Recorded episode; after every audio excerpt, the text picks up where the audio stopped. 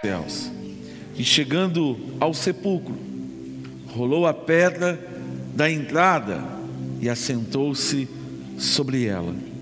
Sua aparência era como um relâmpago e suas vestes brancas como a neve. Os guardas tremeram de medo e ficaram como mortos. O anjo disse às mulheres: Não tenham medo.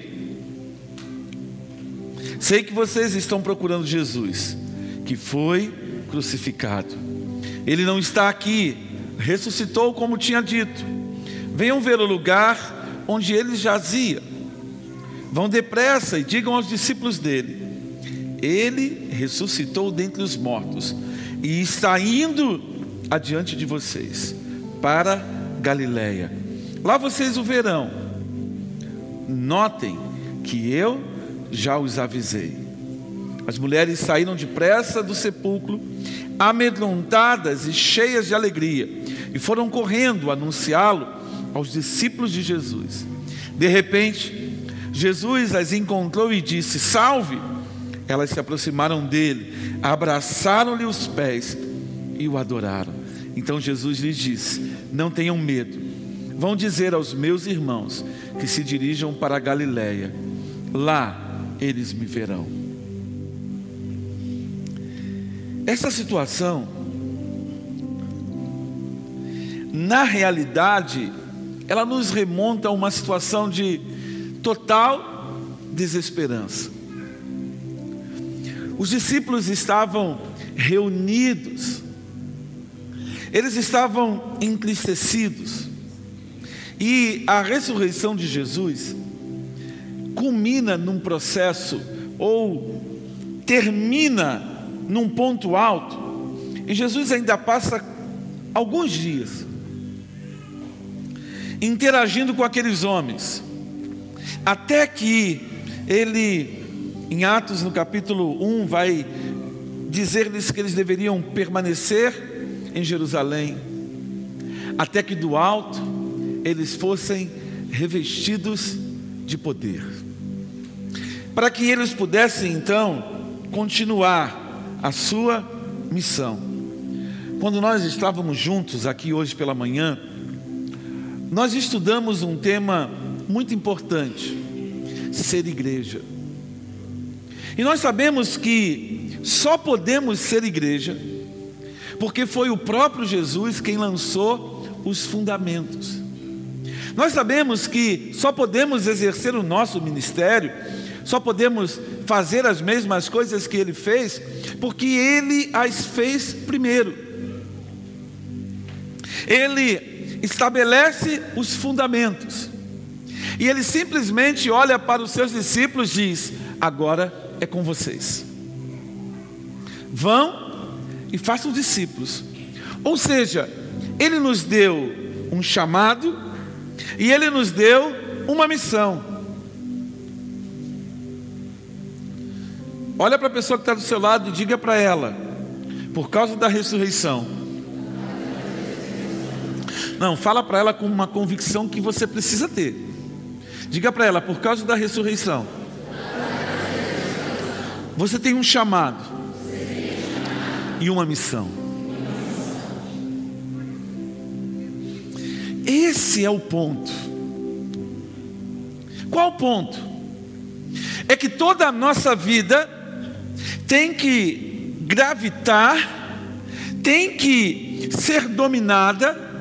Eu e você precisamos entender a dinâmica de que é o nosso chamado em Cristo. Nada é mais importante do que a eternidade. E aí é que a gente não consegue entender,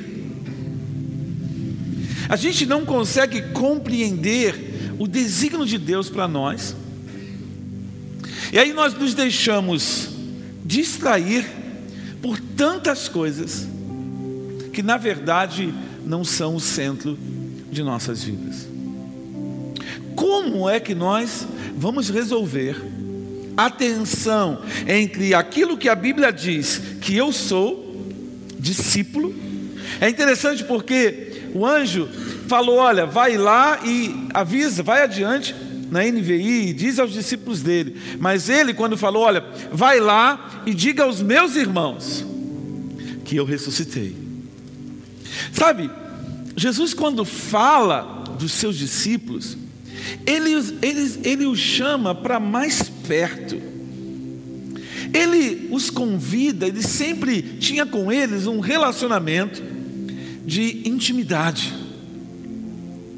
E aí você vai entender que é esse relacionamento de intimidade, é essa perspectiva e essa cosmovisão de sermos filhos amados, de exercermos de fato o nosso chamado e a nossa missão, que as nossas vidas precisam ser completamente norteadas. E se você, eu quero dizer uma coisa para você nessa noite. Se você entender hoje quem você é no seu chamado e na sua missão, eu vou dizer uma coisa para você: você vai ter uma vida de êxito. Olha só, uma vida de êxito em Deus. Amém? Eu não estou dizendo que você vai ter uma vida de sucesso no mundo. Eu estou dizendo que você vai ser bem-sucedido. E bem-sucedido na perspectiva do eterno é cumprir o seu chamado. É cumprir o seu encargo. É entender qual é o propósito da sua vida. É parar de perder tempo. Você está entendendo? Sim ou não? Sim. Então vamos lá. Abra sua Bíblia aí no livro de Números.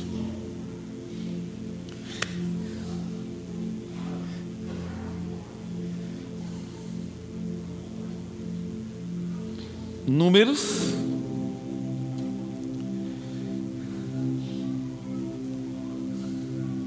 Capítulo 13.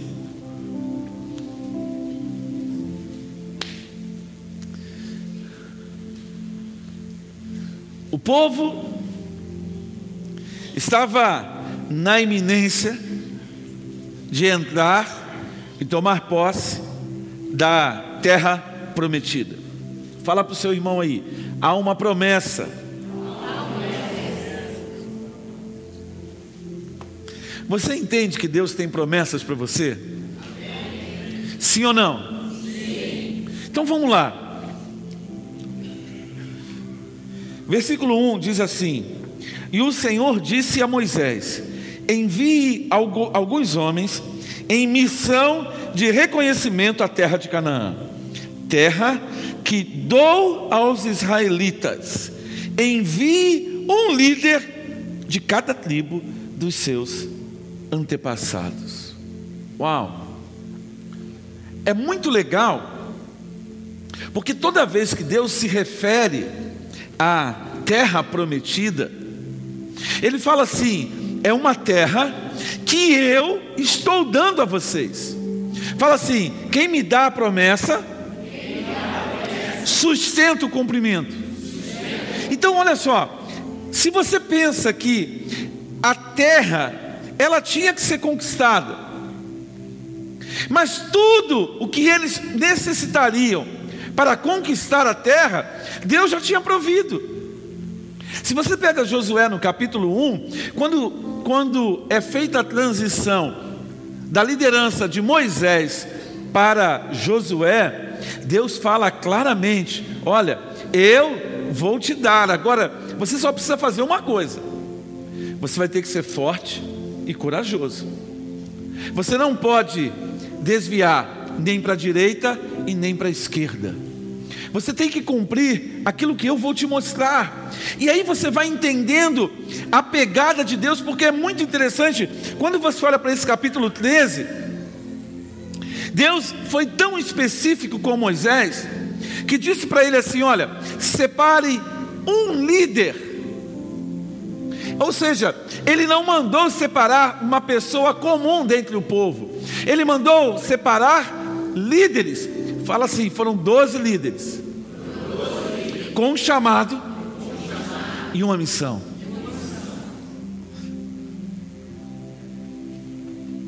Irmão, eu quero que você compreenda uma realidade. Fala para a pessoa que está do seu lado assim: Eu. Fala bem alto para ela assim: Eu, tenho um chamado e uma missão.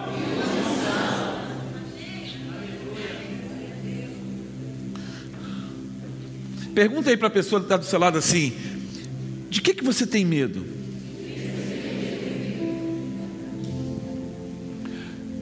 Preste atenção que o poder, Paulo diz à igreja de Éfeso, no capítulo 1, a partir do versículo 18, ele fala, ele ora pedindo que o coração do povo seja iluminado, para que eles pudessem compreender que o mesmo poder que ressuscitou Cristo dentre os mortos, estava operando neles. O mesmo poder que trouxe Cristo de volta à vida. Um corpo que morreu, cujo sangue parou de circular, e na medida imediata que nós morremos, o nosso corpo entra imediatamente em decomposição. E o seu corpo foi recriado as terminações nervosas voltaram a ter impulso elétrico. O coração voltou a bater. E ele comeu. Então, todas as suas funções foram restabelecidas. E esse mesmo poder que ressuscitou Cristo dentre os mortos, opera na vida daqueles que são chamados filhos de Deus. Então você tem que responder claramente: de que você tem medo? Quais são os limites que têm sido postos na sua vida? Quais são as circunstâncias que têm sido paralisantes para você?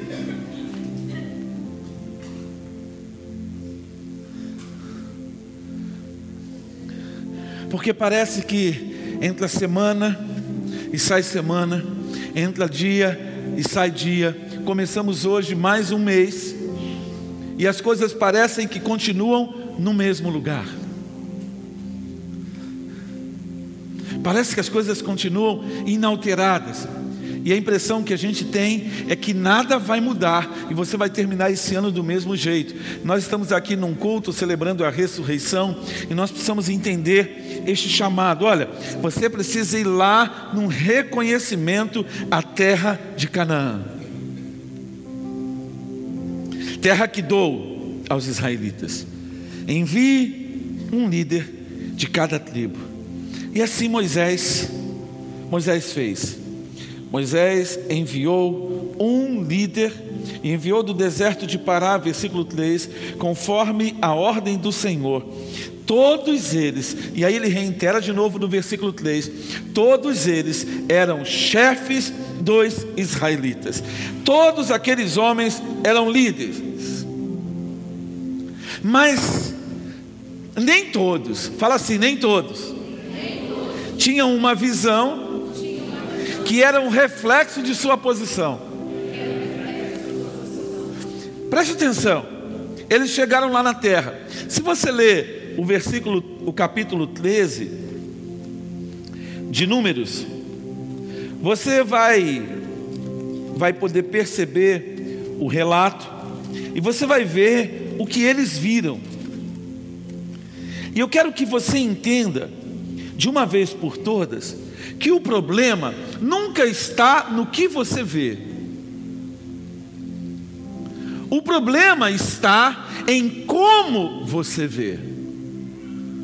Porque eles viram gigantes, eles viram um povo numeroso, eles viram dificuldades, eles perceberam, queridos, como como de fato era aquela terra. Colheram romãs, e é interessante porque quando eles voltam para Moisés, no versículo 26, eles demonstram: olha, entramos na terra a qual você nos enviou, onde há leite e mel com fartura. Aí eles mostram os frutos. Aqui estão alguns frutos dela, mas o povo que lá vive é poderoso. As cidades são fortificadas e muito grandes. Também vimos os descendentes de Enac, e aí eles, eles vão relatando que viram gigantes. Eles viram que a terra era boa, fala assim: a terra era boa. Mas eles começaram a focar na dificuldade. E aí você vai entender que dez daqueles homens tinham um chamado, tinham uma visão, tinham um chamado, tinham uma missão, mas não tinham a visão. E aí é que nós vamos definir nessa noite: se você está entre o grupo dos dez ou se você está entre o grupo dos dois. Qual grupo você está listado? Qual grupo você está assentado?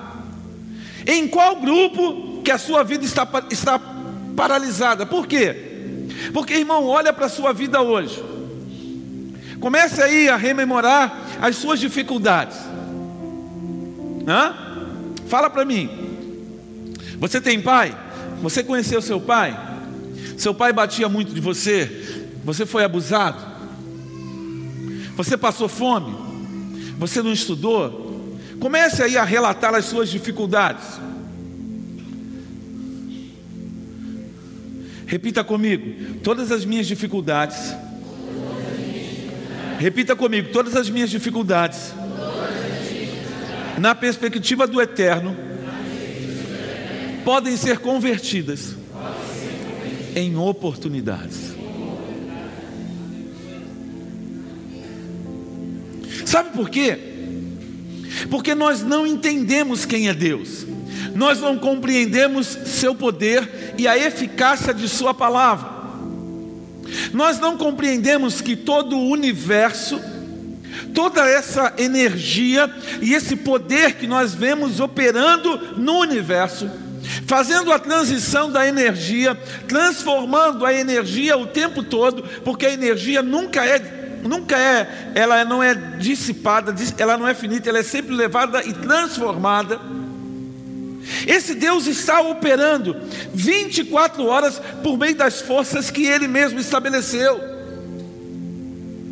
Então nós precisamos entender que quando nós estamos em Cristo, Ele faz em nós novas todas as coisas. Você entendeu? A palavra de Deus diz que se alguém está em Cristo, fala assim: se eu estou em Cristo, o Cristo que foi ressurreto eu não estou me ouvindo. Aí eu começo a gritar, isso, um pouquinho menos que vai dar isso aí, legal. Você está percebendo que eu estou gritando? É porque eu não estou me ouvindo. Aí para me ouvir eu grito.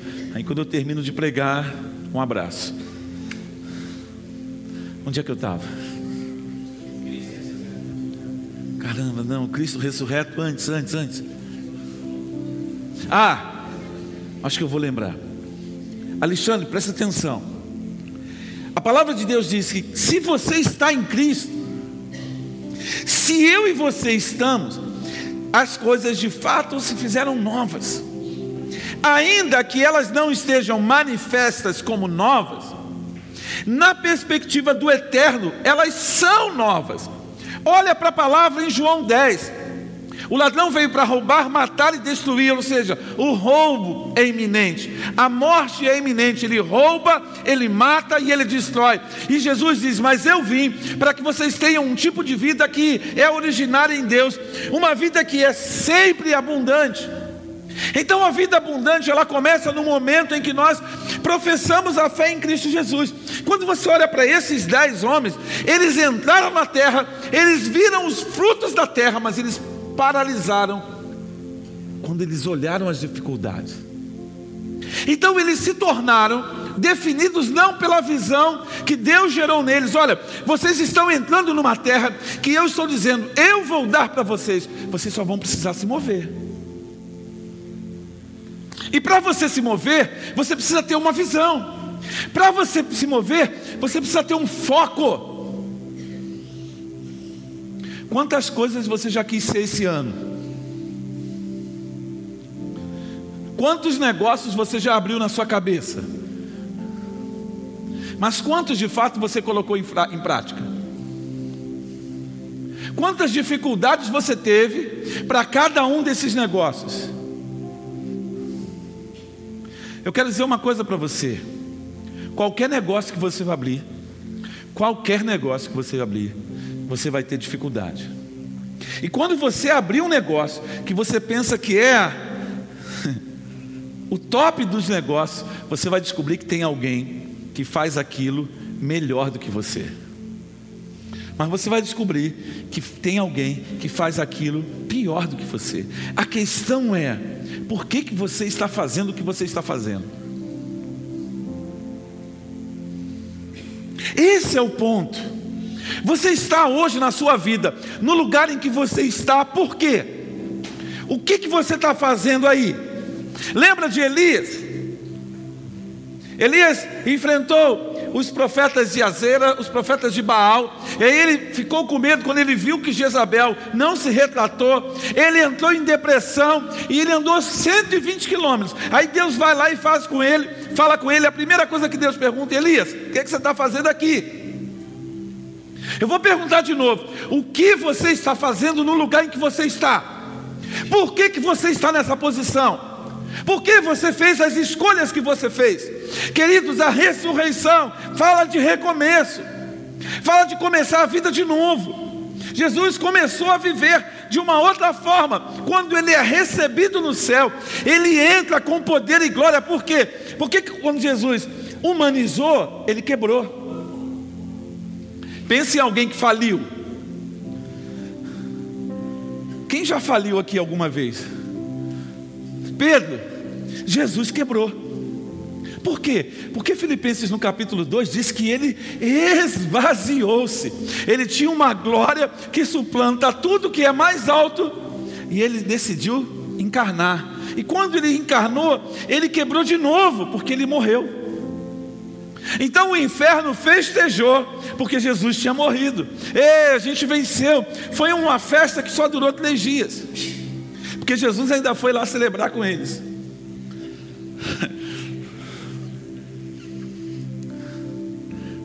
Efésios, é, Paulo escrevendo a Efésios vai dizer que aquele que subiu é aquele que também desceu, capítulo 4, versículo 9, se eu não me engano.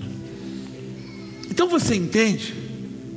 Entende que Jesus passou por esse processo, mas eu e você não conseguimos dar explicações por que, que estamos no lugar que nós estamos. Sabe por que, que nós estamos no lugar em que nós estamos? Porque o nosso olhar não corresponde ao nosso chamado e à nossa identidade em Cristo. Aqueles espias, eles perderam a oportunidade de ouro das suas vidas. Agora eu quero perguntar para você: você vai perder a oportunidade? Você vai perder a chance que Deus está te dando? De quando celebramos a ressurreição, você entender seu chamado, você compreender sua missão, entender a sua posição e deixar-se tocar por uma visão? Hein? Como é que vai ser isso? Hein? Como é que vai ser? Então vamos olhar, continuar olhando para o texto, que a gente vai aprender algumas coisas, algumas coisas legais. Foram doze homens que alinharam o seu chamado e sua missão. Por quê? Porque todos os doze obedeceram. Todos os doze aceitaram o encargo que Moisés lhes dera então eles todos obedeceram. Fala para a pessoa que está do seu lado assim: não adianta você só obedecer. Esse é que é o X da questão. Tem muita gente que é obediente, mas não se deixa permear pela verdade. Ele obedece, mas não se transforma pela palavra a qual ele obedece. Ele simplesmente tem uma obediência, mas uma obediência de uma mão de obra contratada. Ele não vai além. E aí você vai entender que aqueles doze homens obedeceram, eles foram. Mas quando eles voltaram, eles criaram uma dificuldade tremenda. Capítulo 14. O povo entrou em confusão, porque aquele relatório deixou o povo em alvoroço. E aí eles não sabiam como, hum, como resolver o problema, porque a situação foi muito grave. A falta de visão daqueles dez espias quase coloca em xeque todo o processo de libertação do povo do Egito. Porque olha no versículo 4 do capítulo 14: E disseram uns aos outros: Escolhemos, escolheremos um chefe e voltemos para o Egito. Ei, eu vou perguntar para você: você quer voltar atrás no seu chamado? Você quer voltar para a escravidão do pecado? Você quer voltar para a vida que você tinha sem Cristo? Então não para de chorubelas. Moisés, eles tomaram uma decisão radical. Então Moisés e Arão prostraram-se com o rosto em terra diante de toda a assembleia dos israelitas. Aí vem Josué, filho de Num e Caleb, filho de Jefné, dentre os que haviam observado a terra, rasgaram as vestes e disseram a toda a comunidade dos israelitas: A terra que percorremos em missão de reconhecimento é excelente. Se o Senhor se agradar de nós, e Ele nos fará entrar nessa terra onde há leite e mel, com fartura, e a dará a nós, somente não sejam rebeldes contra o Senhor e não tenham medo do povo da terra, porque nós os devoraremos como se fosse pão. A proteção deles se foi, mas o Senhor está conosco. Não tenham medo deles. Irmão, Josué era o cara. Eu fico observando Josué e em algumas lideranças ministeriais você consegue perceber o Moisés e o Josué. Josué, ele estava estrategicamente em todo lugar que Moisés estava. Quando Moisés subiu, ele subiu ao monte até um pedacinho e ficou lá. O povo todo ficou lá embaixo, mas Josué estava no meio do caminho.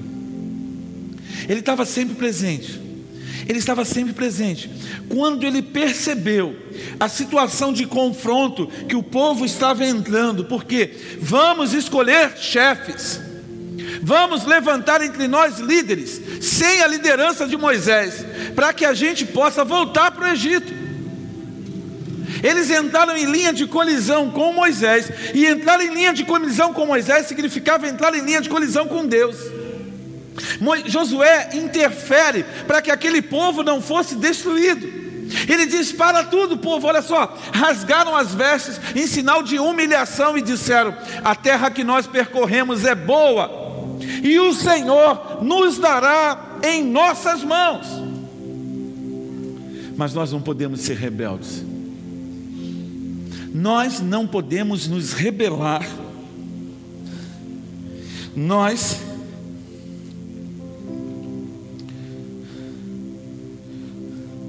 somente não sejamos rebeldes contra o Senhor. E a sua, a minha posição a minha paralisia muitas vezes é fruto da rebeldia. Porque o Senhor mandou eu fazer uma coisa e eu não quero fazer aquilo que Ele quer. Eu quero fazer do meu jeito.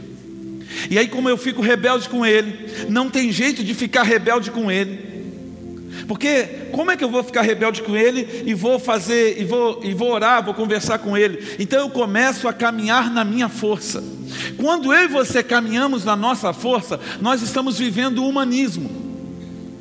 Esse é o problema da igreja. Muitas pessoas querem operar na igreja com base no humanismo. Sabe o que, que significa? Querem fazer aquilo que lhes dá prazer.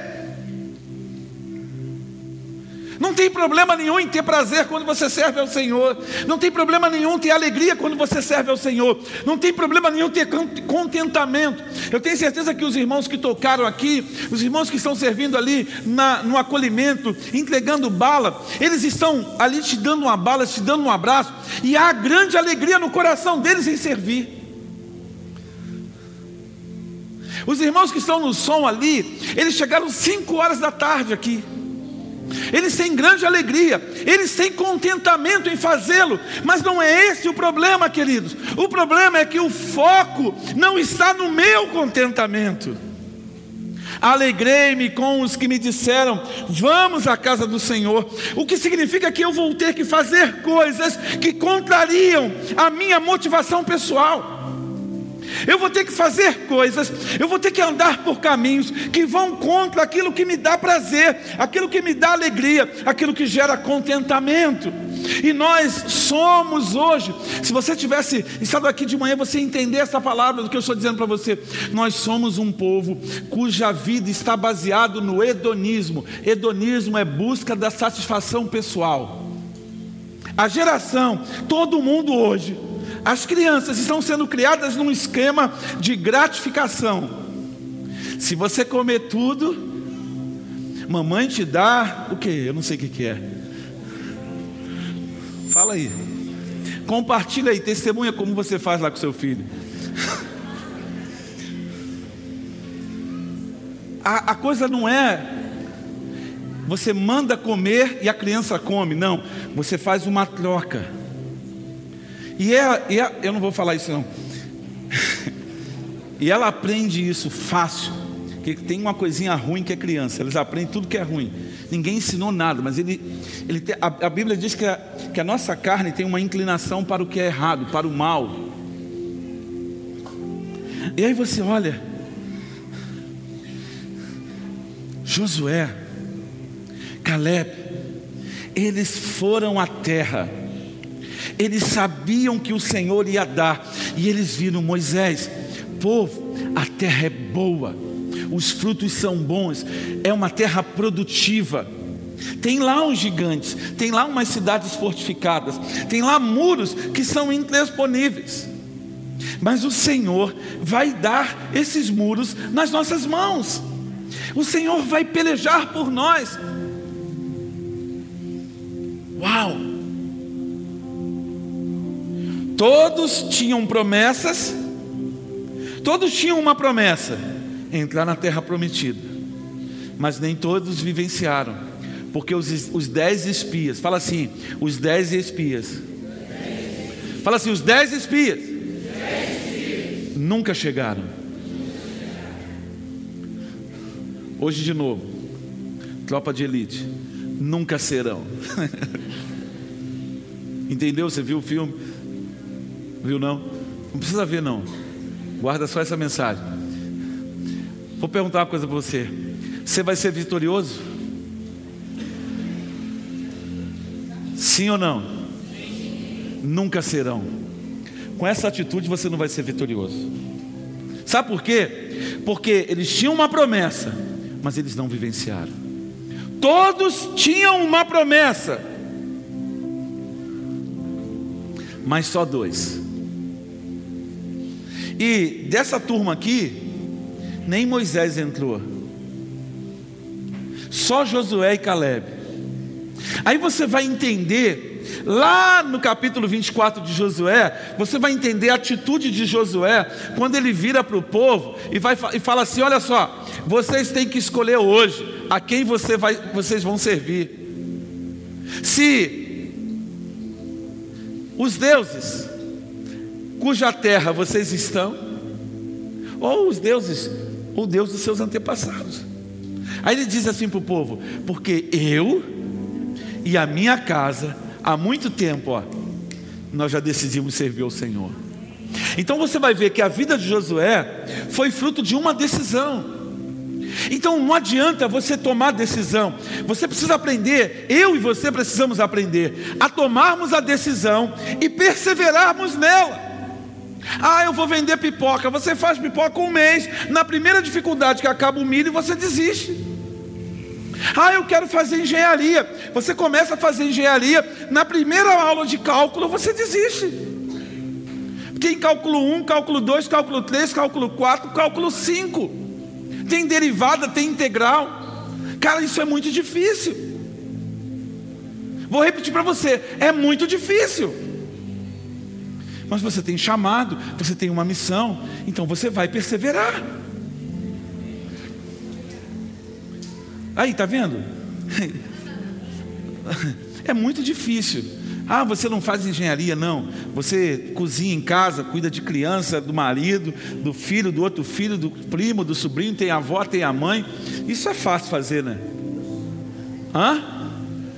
Imagina todo dia. Fralda, dar comida para o idoso, cuidar do pai, cuidar do filho, cuidar do sobrinho, ainda tem que sorrir para o marido. Isso é muito fácil, não é? Desiste. Só tem um jeito de desistir.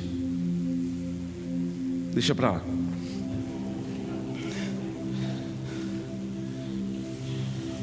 Esse é o ponto.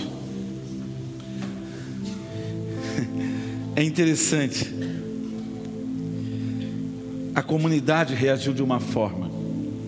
Versículo 9, versículo 10. Mas a comunidade toda falou em apedrejá-los.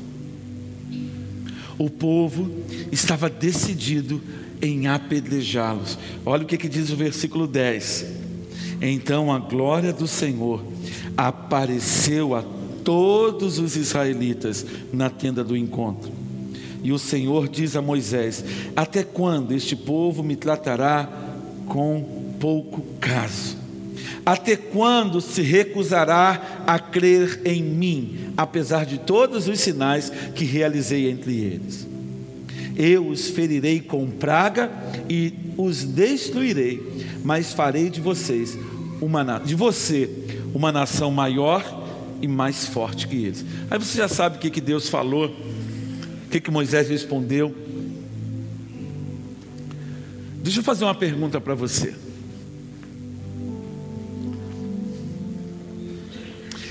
Você já viu alguém morrer? Nunca viu? Alguém já viu alguém morrer perto de você? Já viu?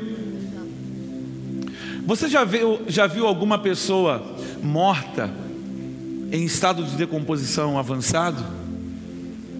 Já? Nunca? Já viu um cachorro morto? Já viu um boi, um animal na estrada? Como é que é o cheiro? É ruim? É ruim? É ruim, Alexandre, o cheiro? Você morava lá na Baixada, lá você viu gente morrer? É. Agora eu vou fazer uma outra pergunta para você. Você acredita que Jesus ressuscitou dentre os mortos? Não, não acredito. Você acredita que Jesus ressuscitou dentre os mortos? Você acredita que Jesus ressuscitou dentre os mortos? Sim? Acredita, irmã Lúcia? Acredita? Cara, vocês acreditam no mais impossível. Você canta, hein, Cristina Luz? Cristo já ressuscitou, aleluia. Sobre a morte triunfou, aleluia de novo. Ainda diz assim: tudo consumado está, aleluia e para sempre reinará. Irmão, tu acredita naquilo que é mais improvável do ponto de vista humano, e não acredita que Deus pode mudar a tua história. Você é louco. Como? Não faz sentido. Você celebrar a ressurreição, você celebrar e cantar a vitória de Jesus na cruz. E quando você olha para a sua vida, ela não avança. Sabe por quê? Porque está faltando em você visão, está faltando em nós paixão, sabe? É alguém que olha para a vida de uma pessoa que não tem saída e diz: a sua vida vai mudar, porque Jesus vai operar, e você começa a se mover, e você começa a agir, e você ora, e você ora, e você ministra, e você vai lá, e ela cai de novo, e você vai lá e limpa, ela cai, e você limpa, e ela cai, e você limpa. Por quê? Porque Jesus disse para a gente, filho, olha só, a ninguém, a ninguém considerais mais do ponto de vista humano.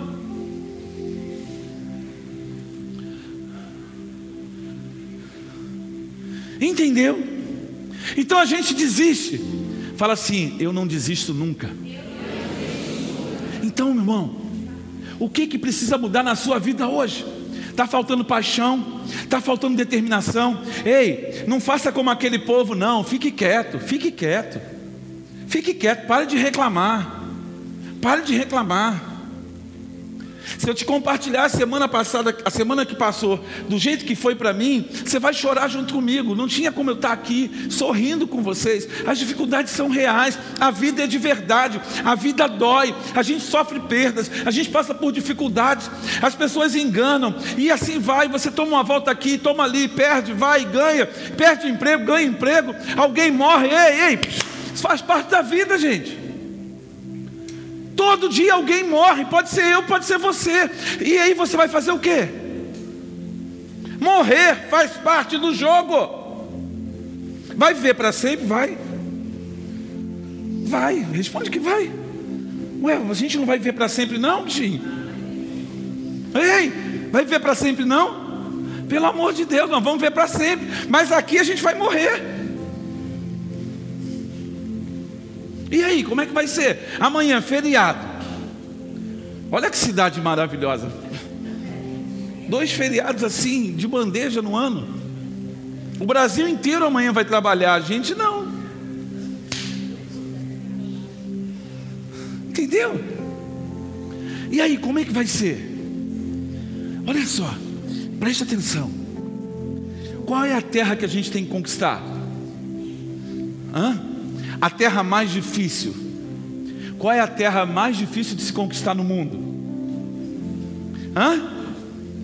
Qual é a terra mais difícil de conquistar no mundo, gente? O coração de um homem.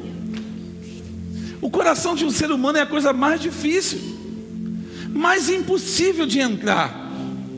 Aí Deus fala assim: fica tranquilo, Marquinhos. Estevão, fica de boa, Gilsumar, não esquenta não. Eu vou enviar para vocês o consolador, o amigo do noivo, e ele vai convencer o mundo do pecado, da justiça e do juízo. Olha o que, que Deus falou, irmã. Fernanda, é que eu demorei a lembrar o nome. Ele falou assim: Ei, vocês têm que ir e fazer discípulo. Mas fica tranquilo, eu vou dar os discípulos para vocês porque sou eu que vou convencer a eles do pecado, da justiça e do juízo. Ei, filhão, você só tem que ir. Você só tem que ir. Você só tem que levantar e ir. Porque eu vou operar. Eu vou me mover, eu vou fazer os sinais, sou eu quem opera a cura, sou eu quem faço os milagres. O chamado é meu, o dom, a doreia, a o doreia, o chamado dom, dom é capacitação. A capacitação espiritual, quem dá sou eu, o Espírito Santo. Aí ele diz, e ele deu à igreja os dons. Então, ele, nos, ele morreu na cruz, pagou o preço, morreu na cruz, morreu morte de cruz, ao terceiro dia ressuscitou.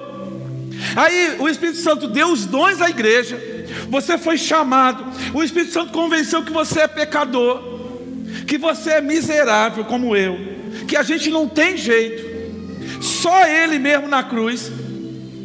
Aí ele diz assim: agora eu vou revestir de vocês de poder, eu vou revestir de vocês de autoridade, eu vou empoderar vocês, eu vou empoderar os homens, eu vou empoderar as mulheres, eu vou derramar do meu espírito no coração de vocês, vocês vão me buscar, e eu vou ouvir o clamor de vocês, aí eu vou me mover sobre vocês, eu vou dar os dons.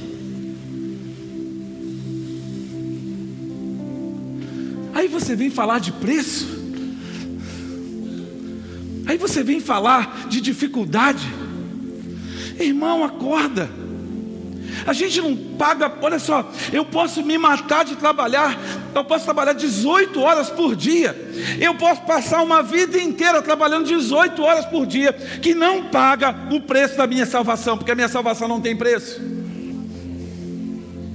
Então não adianta você vir para mim com, com, com, com chorumela, com mimimi, com dificuldade que não conta. Ai, e, aí você vê a, seu pai Quantas pessoas que o pai morreu, quantas pessoas que teve, tiveram dificuldade, quantas pessoas continuam tendo dificuldade, quantos pais estão sendo, tendo as vidas sendo tiradas agora, quantas famílias que estão ficando sem a casa agora. Isso é fruto da iniquidade, do pecado no mundo. Mas nós temos um poder que quebra. o jugo do pecado. Por quê? Porque o Espírito do Senhor está sobre nós. Lucas deixa isso muito claro, capítulo 4. E ele nos ungiu para quê? Para proclamar boas novas aos pobres, restauração de vista aos cegos. Nessa noite, Deus está restaurando a sua visão. Aí você vai entrar em briga com a igreja? Vai lanhar você, filho.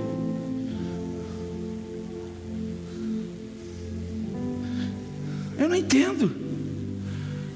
Eu, não, eu realmente não entendo. Qual é a dificuldade então? O que, que você quer? Você já abriu seu coração para Deus e disse o que, que você quer de verdade? Não, eu não estou falando de, de subterfúgio, não. Estou falando do que, que você quer mesmo. O que, que você quer daqui a 10 anos? Quer estar tá onde? Quer estar tá onde? Quer estar tá onde daqui a 10 anos? Aposentada? Já é? Aí, ó. 80 anos. Minha mãe está com 80 anos. Vai estar onde daqui a 10 anos? Os 10 anos vão passar. Se você não abrir os olhos e o Espírito Santo não restaurar, tirar a cegueira dos seus olhos, daqui a 10 anos você estará no mesmo lugar, reclamando das mesmas coisas. Ei, ei, para de falar do Brasil. Não aguento mais ouvir vocês. O Brasil é um lugar muito legal. É a terra que Deus nos deu. É o limão que a gente tem. Vamos fazer limonada, irmão.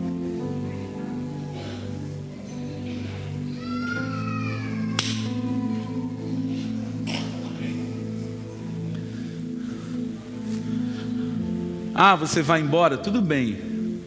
Aí você vai chegar lá do outro lado, para onde você vai, com a mesma atitude? Não vai para lá senão que tu vai se dar mal. Vai ter que trabalhar o que você não trabalha aqui.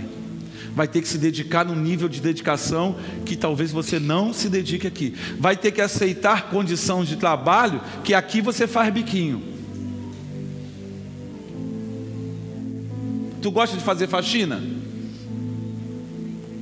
Nem pensar. Nos Estados Unidos você ganha 100 dólares para limpar uma casa. Vai fazer faxina lá? Muda a visão, cara. Porque você está acima, né? Está de salto alto. Não gosta de serviço de casa.